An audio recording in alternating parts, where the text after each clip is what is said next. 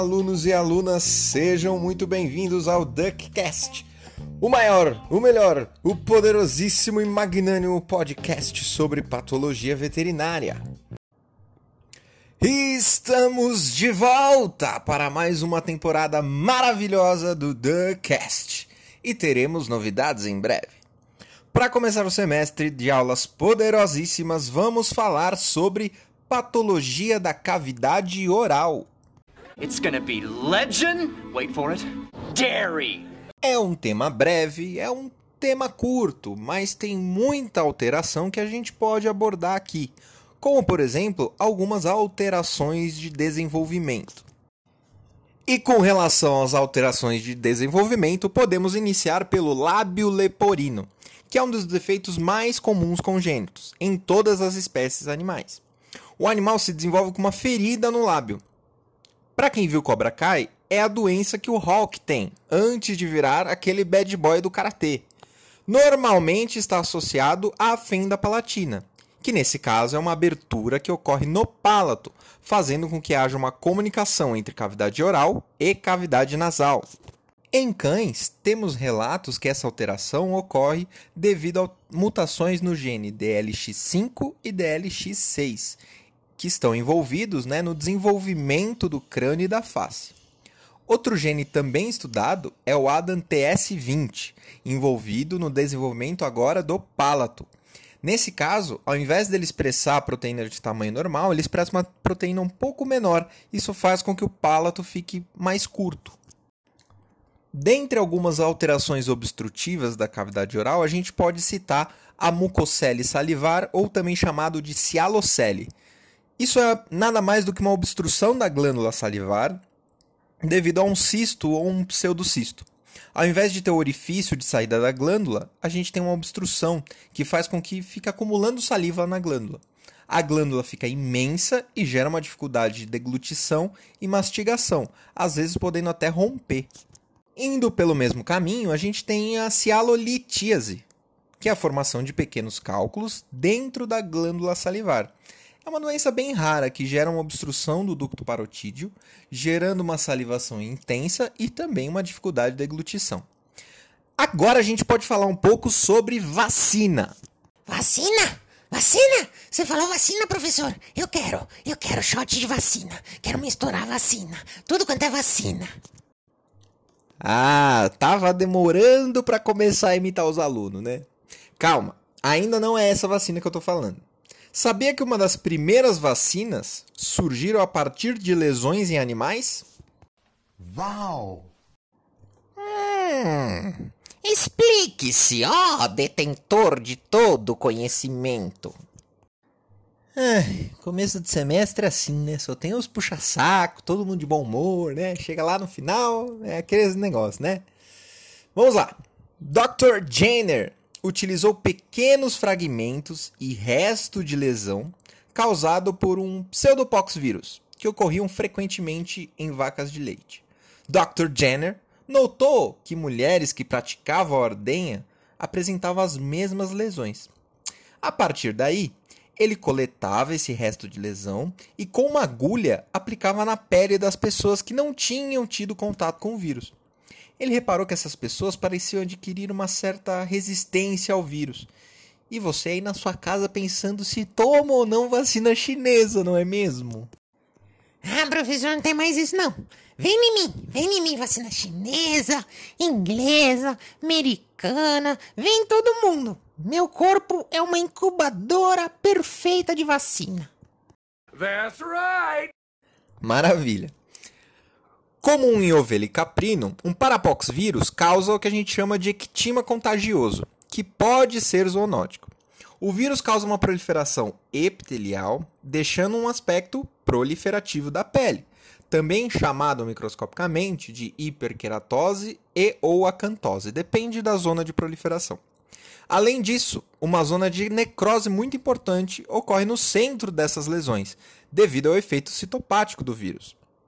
No final teremos uma lesão proliferativa e também necrotizante de lábios e cavidade oral como um todo. Ai, professor, mas não me fala de vírus. Isso pode ser muito perigoso. parece algo bastante contagioso. Se for que nem esse vírus safado que tá circulando por aí, a gente tá ferrado, vai ficar todo mundo com pereba.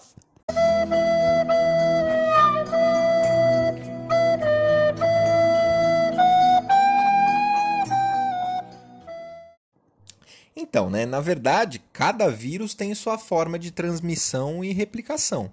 Esse vírus ele não consegue penetrar diretamente na pele. Ele necessita de alguma lesão prévia ou uma abertura. Frequentemente, as lesões se resolvem em torno de 6 a 10 semanas. Ai, professor, já ouvi essa história. Ai, daqui um mês resolve. Ai, daqui três meses para. Seis a dez semanas resolve. Não aconteceu nada, tá bom? A gente tá aqui, ó. Um ano, um ano e meio. Tamo por aí, esperando o vírus ir embora. É, calma lá, né? Cada vírus é um vírus. Outro vírus muito importante para a cavidade oral de animais são os papilomavírus. Você provavelmente já ouviu falar são vírus bem espécie específicas, ou seja, uma espécie de vírus que ataca um animal diferente, não tem transmissão cruzada, com exceção do papilomavírus bovino. Papilomavírus bovino ele pode resultar no sarcoide equino. Da mesma forma que o poxvírus, ele demanda uma lesão de pele para conseguir entrar na epiderme e se proliferar. Por isso ele se instala frequentemente na cavidade oral, que é uma região que tem uma facilidade para ter trauma e também uma maior possibilidade de contaminação. Ocorre com muito mais frequência em animais jovens de 1 a 2 anos de idade e são lesões proliferativas que você vai ouvir falar como um aspecto de couve-flor. Ai, professor, mas então toda lesão de cavidade oral proliferativa é um papiloma? Olha, na verdade não. A macroscopia te ajuda muito e te dá um caminho muito bom. Mas para ter a confirmação exata, você pode solicitar um exame histopatológico. Nesse exame histopatológico, a gente vai ver células grandes epiteliais que podem ter inclusões intranucleares róseas, que mostram que o vírus esteve naquela região. Além disso, temos o efeito de hiperkeratose, que é o aumento da camada córnea da epiderme. Professor, mas e a citologia? Eu não posso fazer citologia nesse caso? Uau, que pergunta importante para o andamento da aula. Parece que foi escrita por um roteiro. A citologia até pode dar o diagnóstico. O problema é que poucas células esfoliam nesse caso e dificultam muito o diagnóstico. É melhor realizar a biópsia direto que vai garantir o diagnóstico. Ai, professor, mas eu tô vendo aqui foto disso que eu vi no Instagram aí super interessante, chamado DuckCast Vet, e tem fotos muito feias. O que, que a gente pode fazer nesse caso? Na verdade, no caso da papilomatose, o sistema humoral costuma responder muito bem. E a grande maioria dos casos tem regressão espontânea. Parkour! Outra alteração relativamente frequente na rotina é o complexo granuloma eosinofílico, que ocorre muito mais frequência em felinos. Irão apresentar lesões ulcerativas e ou proliferativas, por vezes tomando aspecto de placa ou de granuloma. São lesões frequentemente crônicas que inicialmente a gente vai encontrar muitos eosinófilos. À medida que esse processo se cronifica, a gente tem a entrada de plasmócitos linfócitos. Até hoje a gente não tem certeza do que causa o granuloma eosinofílico felino. A gente supõe que seja uma reação de hipersensibilidade a algum antígeno que nós não sabemos qual que é. Agora um recado muito importante do TheCast. Você que está começando a fazer necrópsia ou já faz exame necroscópico, lembre-se, sempre utiliza máscara e paramentação adequada em toda necrópsia de primata, Óbvio que a gente já está usando bastante máscara. Mas nesse caso, em necrópsias de primata, é muito importante porque temos diversas doenças respiratórias que são muito importantes e comuns entre primatas e humanos. E um exemplo está nessa aula. Existe um herpes vírus chamado herpes vírus do tipo 1, que é muito comum em macacos, que vai apresentar, os macacos irão apresentar apenas uma lesão pequena, bem discreta na cavidade oral, em lábios. Mas em humanos, essa doença, esse vírus, causa 70% de mortalidade. Professor do céu, meu Deus, 70% que perigo! Exato. Lembre-se sempre quando for fazer qualquer coisa, qualquer exame, qualquer teste, qualquer tratamento, sempre prioriza a sua segurança acima de qualquer coisa. Seguimos. A hiperplasia de gengiva pode ocorrer nos animais domésticos. Normalmente é uma consequência de doenças periodontais. Por exemplo, cães da raça boxer têm uma certa predileção para o desenvolvimento de hiperplasia de gengiva. Em outras espécies, a hiperplasia gengival é consequência de condições metabólicas ou até mesmo administração de alguns fármacos, como progestágenos sintéticos. No caso de bovinos, podemos ter uma gengivite e uma estomatite multifocal acoalescente consequente a uma infecção por peste vírus bovino. O famoso BVD infecta animais de 40 a 120 dias de vida fazendo com que seu sistema imune reconheça aquele vírus como algo normal. Nessa fase, ainda estamos aprendendo a lidar com o nosso sistema imune. Passando algum tempo, caso esse animal seja infectado novamente por esse vírus, ele irá apresentar algumas úlceras, necroses graves em gengiva e altos índices de mortalidade, enquanto os animais que não foram previamente expostos vão apresentar apenas uma discreta diarreia e baixa mortalidade. Então, o grande problema está na infecção nos dias iniciais de vida do animal. Agora a gente vai para uma doença extremamente importante na produção animal. Vocês já ouviram falar o nome? A doença do pé e boca. What É o quê? Doença do quê? Da pé? Do boca? Você é tão importante, por que eu nunca ouvi falar em doença do pé e da boca? Que isso? É que talvez você tenha escutado no idioma errado. Em inglês se chama Foot Mouth Disease. Em português a gente prefere chamar de febre aftosa. Ai, nem começou o primeiro dia ele já quer ficar complicando, né? Coisa de professor mesmo. A febre aftosa é uma doença economicamente muito importante e que pode acometer várias espécies, sendo que cada espécie vai acabar reagindo de um jeito.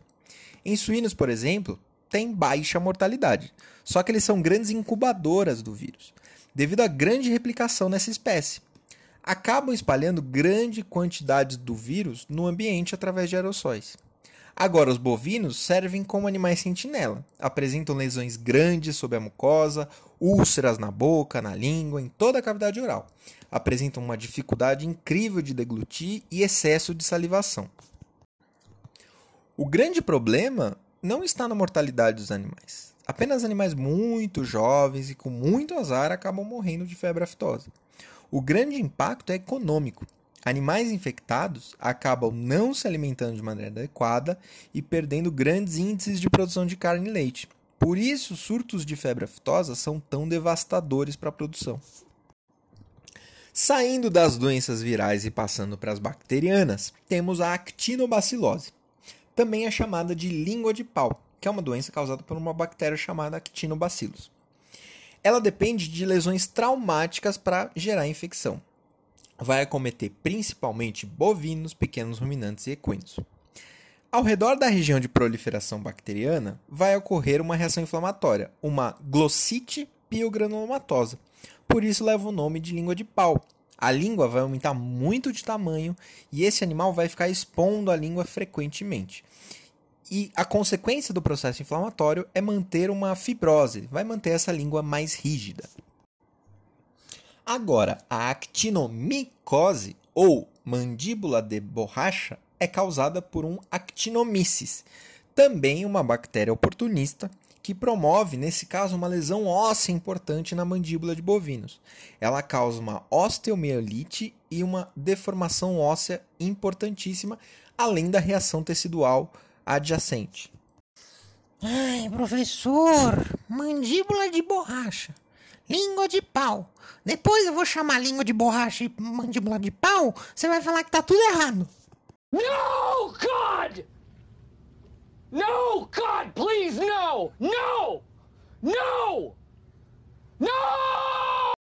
Ah, eu vou falar mesmo, tá errado. É só lembrar das imagens que não tem erro.